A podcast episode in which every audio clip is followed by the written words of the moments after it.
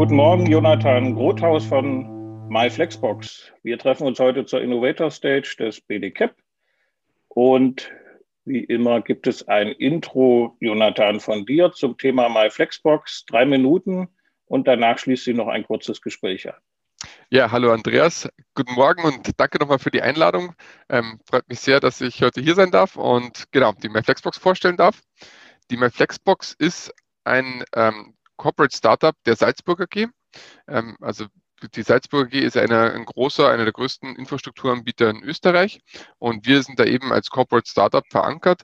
Ähm, Corporate Startup heißt, dass wir eben äh, uns selbstständig arbeiten dürfen wie ein Startup, aber eben auf Ressourcen zugreifen äh, können und dürfen wie ein Corporate. Ähm, und wir bauen ein offenes Smart Locker, äh, offenes anbieterunabhängiges Smart Locker System. Ähm, da sind unsere Vorteile, die wir haben gegenüber anderen Wettbewerbern, ist, dass wir alles in-house machen. Also bis auf die Produktion der Hardware, der Locker, ähm, wird bei uns alles selber im Haus abgewickelt. Und unser Steckenpferd, unser Herzstück von dem Ganzen ist natürlich unsere eigene Software. Also wir äh, entwickeln auch die gesamte Softwareinfrastruktur komplett in-house in unserem Team. Ähm, und wir sind auch ähm, sehr offen im Bereich der Kooperation. Also es gibt viele Möglichkeiten, uns zusammenzuarbeiten und zu ko kooperieren. Und das ist für uns eben als Startup ganz, ganz wichtig, da einfach offene, äh, gute Kooperationen zu führen. Ja, unsere Mission ist, wie schon angedeutet, ähm, wir wollen das größte anbieterunabhängige Smart Locker Netzwerk in Österreich bauen und äh, betreiben. Da wollen wir es schaffen, ähm, innerhalb von ein paar Jahren ähm, mindestens 800 Smart Locker in Österreich zu, zu installieren und das zu bauen. Und ähm, unser langfristiges Ziel ist damit, ähm, dass wir ähm, den gelben Zettel im Briefkasten eliminieren wollen.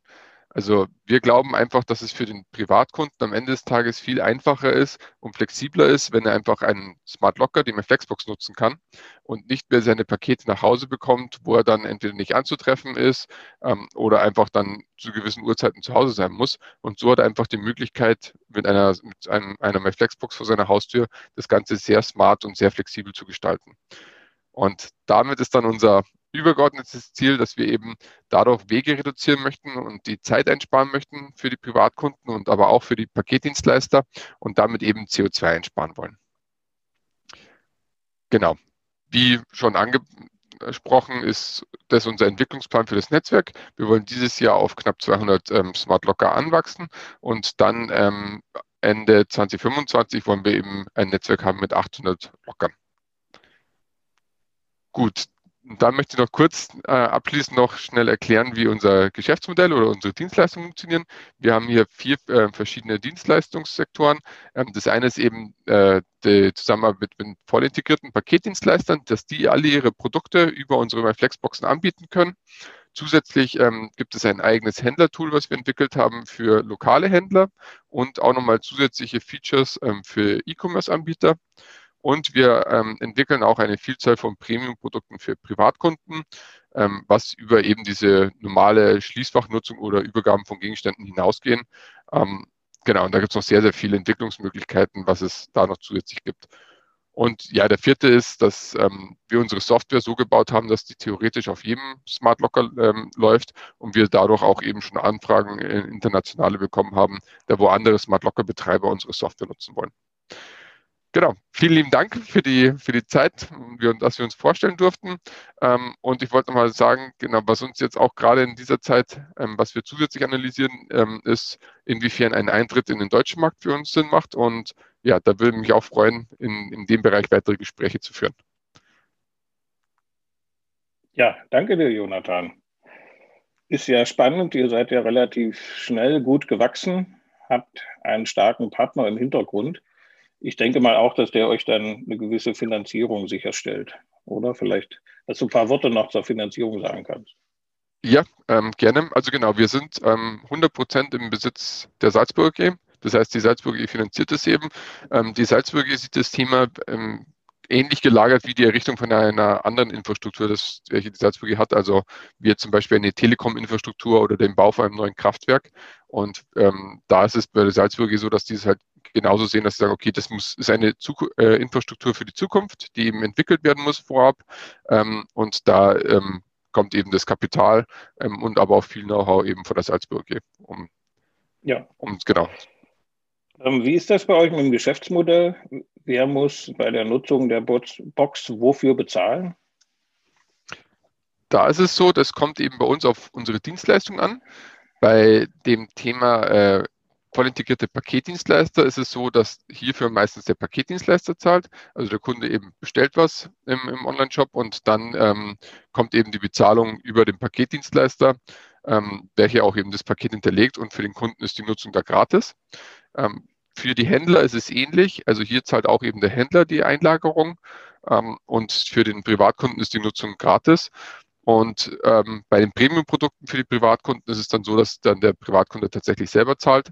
Ähm, aber bei den anderen beiden Produkten ist es eben so, dass für den Privatkunden gratis ist und dann eben derjenige, der es einlagert. Also wir rechnen es eigentlich immer so, dass wir sagen, derjenige, der das Paket einlagert, der, ähm, der ist dann eben auch verantwortlich für, für die Zahlung. Wie reagieren denn die Paketdienstleister auf die Box?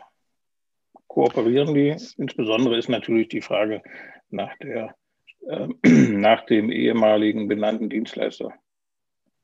Die österreichische ja. Post. ja, genau. Also so, ähm, unsere, die Paketdienstleister, die ähm, reagieren sehr positiv darauf. Also die sehen das alle sehr positiv, weil die eben auch wissen, dass das äh, Paketvolumen, das B2C-Paketvolumen besonders, jedes Jahr einfach im zweistelligen Bereich wächst und wächst. Und für sie ist eben ausschlaggebend für die Paketdienstleister, dass sie die, die Pakete pro Stopp einfach optimieren können und verbessern können, um ihre Qualität zu halten. Und da freuen sie natürlich sehr, dass sie ähm, neben ihrem Paketshop-Netzwerk einfach auch eine, ein, ein Smart Locker-Netzwerk haben, mit dem sie sich bedienen können. Ähm, mit der österreichischen Post, ähm, da verhält es sich ungefähr so wie mit der Deutschen Post in Deutschland. Also sie sind ähm, zwar offen für, für eine gewisse Integration, aber dadurch, dass sie ihr eigenes Netzwerk haben, möchten sie sich da nicht ähm, äh, aktuell noch nicht zu sehr ähm, kooperieren, ähm, weil sie eben einer, als einer der wenigen Player auch ein eigenes Netzwerk äh, betreiben. Mhm. Habt ihr Erfahrung oder ihr habt garantiert Erfahrung mit den Liegezeiten der Pakete? Das ist ja ein wichtiger Faktor, wie lange ein Paket mhm. in der Box liegen bleibt. Kannst du dazu was sagen? Ja, ähm, das war für uns auch am Anfang sehr spannend, weil wir ja noch keine Erfahrungswerte haben, um so herauszufinden, wie lange liegt eigentlich so ein Paket in der Box. Und ähm, wir sind sehr überrascht. Also die Liegezeit ist ziemlich kurz. Also die die Kunden, man merkt einfach, dass die Kunden schon auf ihr Paket quasi gewartet haben oder warten und wissen, dass es kommt. Und sobald es eingelagert wird, ist es eigentlich im, im Regelfall innerhalb von 24 Stunden auch abgeholt. Also wirklich okay. der, der Großteil der Pakete ist innerhalb von 24 Stunden auch wieder aus dem, aus dem System. Und gibt es dann irgendwie Strafgebühren, wenn es länger liegen bleibt? Habt ihr so eine Logik dabei? Ja, also wir haben es, ähm, das kommt jetzt je nach Use Case darauf an, ähm, aber grundsätzlich haben die Paketdienstleister schon mehrere Tage Zeit, also die Kunden haben mehrere Tage Zeit, das Paket abzuholen. Danach hat der Paketdienstleister nochmal ähm, zwei Tage Zeit, das Paket wieder rauszunehmen. Und sollte es dann noch immer drin liegen, ähm, dann würde einfach eine neue Buchung erstellt werden. Und wir behandeln es so, als hätte der Paketdienstleister eben einfach ein neues Paket eingelagert. Ähm, ja. Also es ist genau, das nicht so, nicht keine Art Strafzahlung, sondern einfach eine weitere Buchung, die, die genauso dann anfällt. Und dadurch hat eben der Kunde, falls er jetzt im Urlaub war, einfach nochmal die Möglichkeit, das Paket abzuholen. Ja. Habt ihr, welche Standorte habt ihr? Sind die eher nahe am Hauseingang oder äh, werden sie eher dort aufgestellt, wo die äh, Bürger, die Empfänger langgehen, wenn sie vielleicht von der von den öffentlichen nach Hause gehen? Da haben wir auch ähm, viel Research betrieben, um zu schauen, ähm, was jetzt wirklich der beste Standort ist. Ähm, aus unserer Erfahrung heraus möchten die Privatkunden ähm, eine Smart Locker Lösung im bestmöglichen Fall vor ihrer Haustür haben, weil einfach die Wege dann die kürzesten sind. Ähm, oder ansonsten einfach genau dort, wo sie halt eben ähm, oft frequentiert umsteigen. Also vor Lebensmitteleinzelhändlern zum Beispiel, bei Tankstellen ist auch ein guter Ort oder bei Bahnhöfen, wenn es ein äh, Endbahnhof ist, wo man eben aussteigt. Ähm, und da versuchen wir eben genau dort anzusetzen, dass wir eben dort unsere, unsere Smart Locker äh, platzieren. Also wir schauen, dass es immer ähm, öffentliche Standorte sind. Das ist auf jeden Fall ganz, ganz wichtig für uns. Auch, dass eine gute Zufahrtsmöglichkeit ist. Also der Paketdienstleister soll eben auch gut stehen bleiben können und ähm, kurz zum B- und Entladen da eben auch Zeit haben. Ähm, genau, und dann halt schauen wir, dass eine gute öffentliche Anbindung da ist oder halt eben äh, große Wohnhäuser vor Ort sind, ähm, da wo die dann das direkt nutzen können vor Ort. Mhm. Was würdest du sagen, wo aktuell euer Schwerpunkt steht? äh, bei den Haustürboxen oder bei den Boxen in der Nähe des ÖPNVs oder anderer Punkte, wo viele Personen vorbeikommen? Gute Frage. Ähm, wir schauen eigentlich, dass wir beides zeitnah entwickeln. Also wir, wir schauen uns eher das ähm, so an, dass wir sagen, wir möchten halt ähm, Regionen aufbauen. Also ähm, da schauen wir eher, dass wir sagen, okay, gibt es in einer Region, in die wir reingehen wollen, drei, vier, fünf Standorte, die interessant sind und nicht nur, dass wir sagen, okay, da ist jetzt ein super Standort und den besetzen wir, sondern lieber schauen wir, okay, gibt es daneben noch irgendeinen einen zweiten oder einen dritten Standort, der Sinn macht. Ähm, da verhält es sich ähnlich wie andere Mobilitätsangebote, ähm, dass ja, ein E-Scooter alleine in der Stadt reicht nicht wirklich aus, sondern man braucht halt einfach auch äh, mehrere Standorte, wo man E-Scooter ausleihen kann oder ein Bike-Sharing-System, wo man das Fahrrad ausleihen kann und zurückgeben kann. Dadurch steigt einfach der Netzwerkeffekt. Und darum versuchen wir beides zu entwickeln. Ähm, aber unser Fokus liegt schon darauf, dass wir bei Wohnbauträgern, ähm, dass wir versuchen, dass das, dass das, äh, dass die Flexbox so nah wie möglich beim, beim Kunden zu Hause ist. Ja, ja. ja, die Zeit geht schnell um kommen wir schon fast, kommen wir quasi schon zum Ende. Ähm, ihr sagt ja White Label, das heißt, jeder kann einlegen. Habt ihr schon euch Gedanken gemacht, wie ihr euch mit anderen Systemen vernetzt? Also ich stelle mir jetzt vor, als Empfänger habe ich die Möglichkeit, auch idealerweise einen White Label Paketshop zu nutzen. Ich habe eine Kofferraumzustellung, ich habe die Haustürzustellung und ich kann aus dem Locker wählen und vielleicht gibt es noch eine Möglichkeit, die ich jetzt nicht gesagt habe dass ihr euch quasi in dieser Logik äh, einklingt und im Moment kann ja ein Nutzer bei euch nur in Anführungsstrichen über die Box zustellen. Man müsste quasi auch das System insofern weit label machen, dass es mit den anderen Infrastrukturen vor Ort korrespondiert. Ja, ähm, das ist ein guter Punkt, Andreas. Ähm, ich, also aus unserer Sicht sehen wir das genauso. Also wir glauben auch, dass das Thema ähm, größer und einheitlicher gedacht werden muss, ähm, dass es einfach ja, mehrere Zugriffspunkte gibt. Also dass mehrere Dienstleister in die Flexbox einfach integrieren und einlagern können, aber auch, dass, dass wir uns einfach in andere Systeme ein, äh, integrieren können, ähm, damit man einfach, äh, dass man, dass man einfach verhindert, dass da einfach jetzt sehr, sehr viele geschlossene Systeme gebaut werden. Und wir sind da sehr, sehr offen. Also unsere, unsere mhm. Schnittstellen zu unserem System, die sind offen auf unserer Website einsehbar.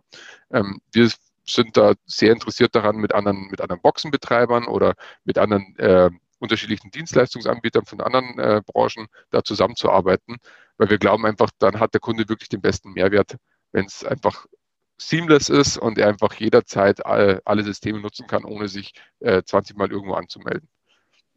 Ja, das ist spannend. Wir haben in Deutschland die Initiative Offene CAP-Standards gestartet. Da geht es genau um solche Themen, wie, wie die und wie die Betreiber quasi übergreifend äh, Daten austauschen können, äh, eine Carrier-übergreifende Sendungsnummer zu bilden. Und das wäre ja möglich, das vielleicht auch nach Österreich zu übertragen, beziehungsweise wenn ihr nach Deutschland kommt, das Thema auch nochmal anzudenken. Wenn man es vom Empfänger her denkt, nennen wir das Empfängerverfügung. Also das, was der Empfänger mhm. verfügt, äh, passiert und das kann halt eine Box sein, das kann ein Shop sein, kann der Kofferraum sein, whatever. Ja, Jonathan, vielen Dank. Ich wünsche euch viel Erfolg in Österreich. Ich freue mich, wenn wir uns über Deutschland abstimmen. Da haben wir durchaus gute Netzwerke und Gedanken und auch Wissen. Und alles Gute und ich hoffe, wir hören uns in, ich habe jetzt die, das Jahr gar nicht mehr im Kopf, aber ich glaube in drei Jahren mit 800 Boxen spätestens hier in diesem Podcast wieder. Ähm, toll, was ihr da in Österreich auf die Beine gestellt habt. Herzlichen Glückwunsch. Super, danke dir, Andreas, und danke nochmal für das Gespräch. Das war der Frühstückstalk des BDCAP.